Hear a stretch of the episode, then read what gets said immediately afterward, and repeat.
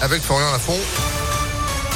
Bonjour Florian. Bonjour à tous. Baisse des tensions entre la France et le Royaume-Uni. Les négociations autour de la pêche en vertu de l'accord du Brexit vont se poursuivre. Les mesures de rétorsion prévues par Paris, qui devaient initialement rentrer en vigueur cette nuit à minuit, sont finalement suspendues jusqu'à jeudi.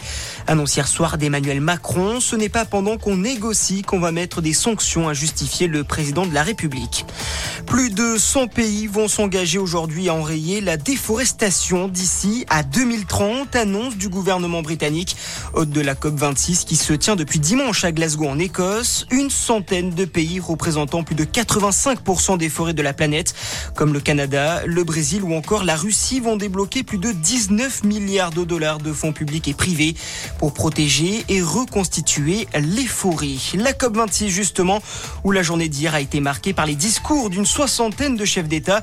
Parmi eux, Emmanuel Macron a appelé les pays les plus émetteurs de gaz à effet de serre à rehausser leur ambition dans les 15 jours qui viennent.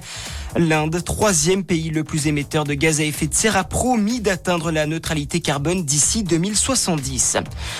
Dans le reste de l'actualité, le cap des 5 millions de morts liés au Covid franchi dans le monde. Le bilan dressé hier par l'AFP qui prend en compte les décès comptabilisés par les autorités de santé nationale. De son côté, l'OMS estime que ce bilan pourrait être deux à trois fois plus élevé si l'on considère la surmortalité directement et indirectement liée à la maladie. Harry Habitant, placé en garde à vue, l'acteur est visé par une plainte pour des faits de viol sur une de ses connaissances.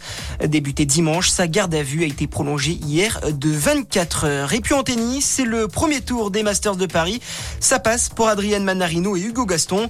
En revanche, Benoît Paire a été sorti hier soir, éliminé par l'Espagnol Pablo Carreno Busta.